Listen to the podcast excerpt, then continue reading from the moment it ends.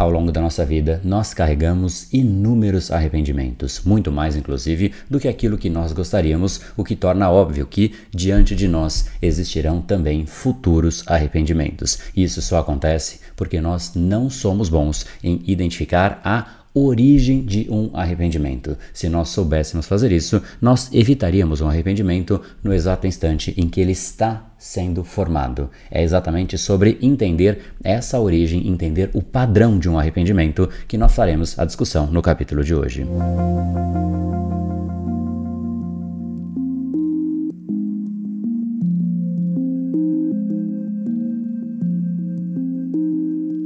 Fala pessoal, André do Empower Academia Cerebral, especialista em neurociência comportamental, criador do método Reprograme Seu Cérebro, e esse é um capítulo sobre um tema pesado, que pesa não no tema em si, mas pesa nos nossos ombros, especialmente naqueles assuntos que nós nos arrependemos e que nós sabíamos internamente que nós deveríamos ter feito algo que nós não fizemos e que agora, infelizmente, não é mais possível. A única coisa que nos resta é, portanto, ficar com esse peso, ficar com esse arrependimento.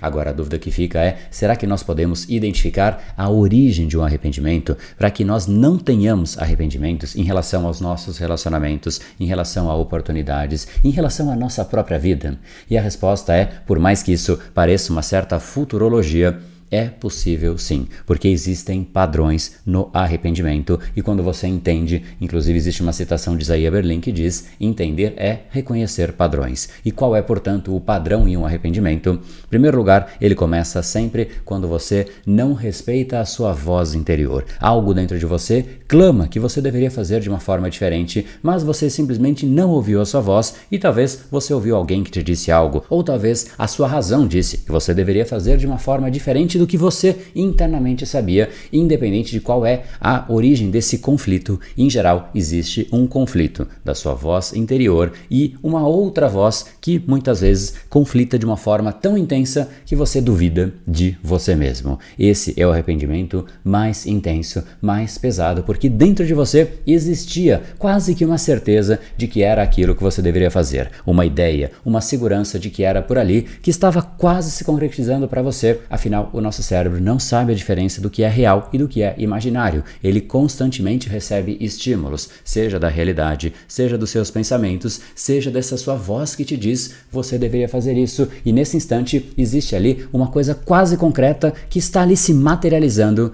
mas você simplesmente ignora isso e aquilo que era uma ideia etérea ainda, mas se concretizando simplesmente se esvai. E você não fez, não respeitou a sua voz interior e no futuro você se lembra disso e fala: Poxa, eu deveria ter feito diferente, eu deveria ter me ouvido, mas agora não é mais possível. Esse ponto é a origem de um arrependimento, uma ideia etérea que estava quase virando concreta, mas por algum motivo que depois você percebe ser falso, você simplesmente anulou a si próprio. É isso que de fato faz com que a gente se incomode. Agora, existem aqui alguns componentes, existem duas palavras que são essenciais para que de fato você evite o seu arrependimento antes que ele se forme. E por conta disso, se você souber e ficar vigilante em relação a estas duas palavras, você de fato consegue anular arrependimentos futuros. E quais são, portanto, estas palavras?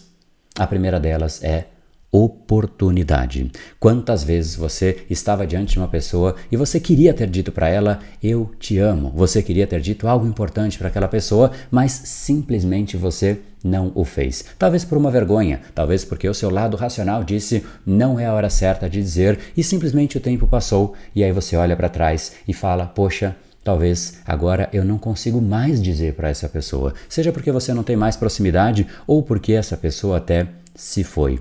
Esse é um arrependimento absolutamente pesado, porque você perdeu uma oportunidade e hoje ela não mais existe. No exato instante em que a oportunidade ela é dissolvida, você fica com a única coisa que sobra, que é o arrependimento, que no fundo nada mais é do que um pensamento daquilo que você poderia ter feito, mas não o fez e agora não é mais possível. Olha só o peso que é uma oportunidade perdida. Oportunidades não voltam mais. Seja uma oportunidade de um negócio, oportunidade de você iniciar um projeto, oportunidade de você pedir algo para uma pessoa, oportunidade de você tirar uma dúvida, oportunidade de você dizer algo no relacionamento, oportunidade de você se posicionar e dizer que você não concorda, oportunidade de dizer a verdade ou oportunidade de fazer tudo isso errado. A oportunidade que você tinha e falou, eu vou fazer aqui uma coisa que é simplesmente feio, mas ninguém vai descobrir. A oportunidade de mentir, a oportunidade de contar uma meia verdade, a oportunidade de simplesmente ignorar que eu deveria respeitar uma pessoa, a oportunidade de simplesmente deixar passar os seus mais profundos valores. É exatamente aí que a gente se arrepende com muito amargor, quando você simplesmente não respeita um valor seu e você sabe que você está indo contra o seu valor, mas você vai mesmo assim.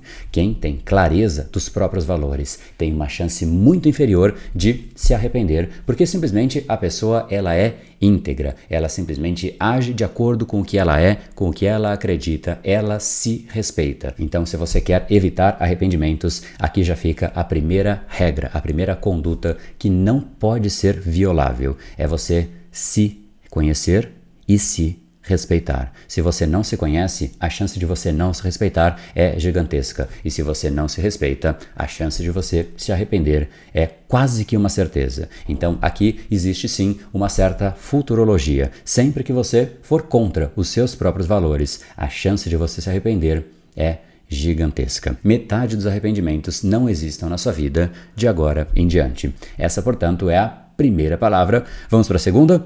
A segunda palavra é ideia.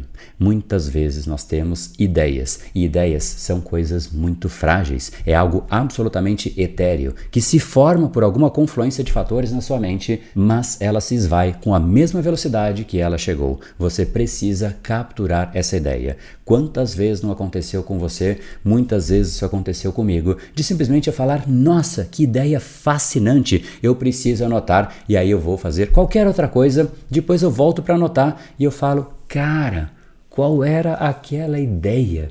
Eu não mais me lembro dessa ideia. E eu fico tentando cavocar e cavocar a minha mente, mas a ideia se foi para todo o sempre. Às vezes era uma grande oportunidade de negócio que simplesmente sumiu. Às vezes era de fato algo que eu tinha que fazer e eu simplesmente não fiz. E a conta chega de você não fazer aquilo que você tem que fazer.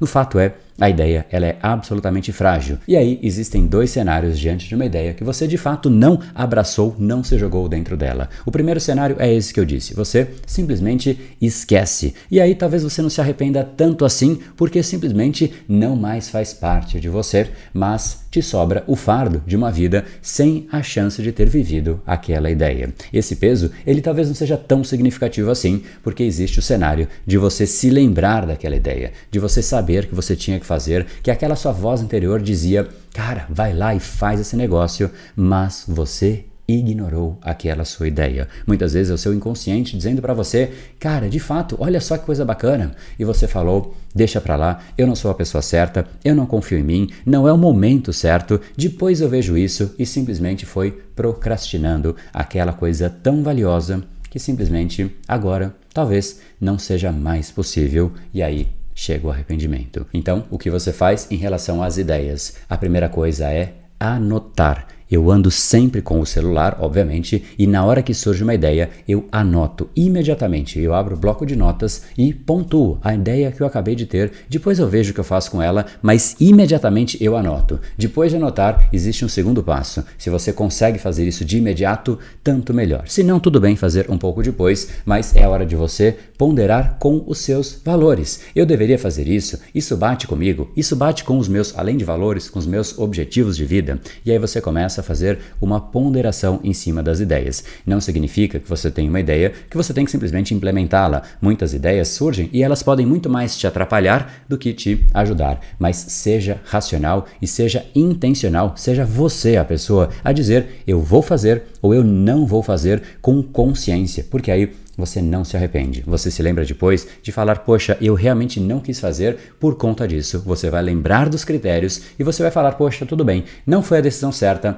mas eu ponderei. Eu tive a chance de escolher, eu tive controle de mim e controle da minha vida. Isso, mesmo você errando, te dá no máximo frustração, mas frustração é menos pior do que arrependimento. Então, guarde sempre estas duas palavras: ideia e oportunidade. Sempre que você tiver essas duas, faça de tudo para que simplesmente não seja um momento em que você deixa para depois, deixa o seu inconsciente decidir. Não, é a hora de você conscientemente tomar a sua decisão.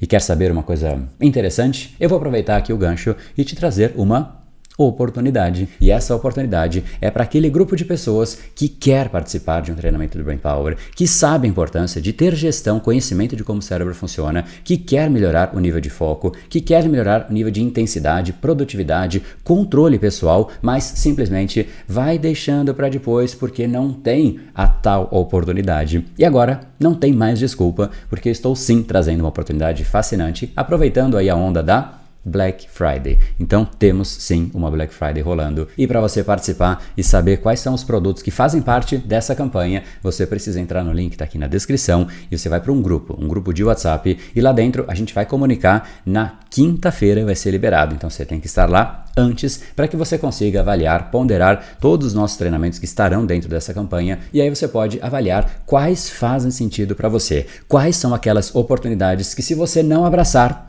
no fundo, lá no futuro, talvez você venha a se arrepender. Então, no mínimo, entra no grupo, acompanha, veja qual é o treinamento, qual que mais faz sentido para você e abraça a oportunidade. Para isso, então, link está aqui embaixo.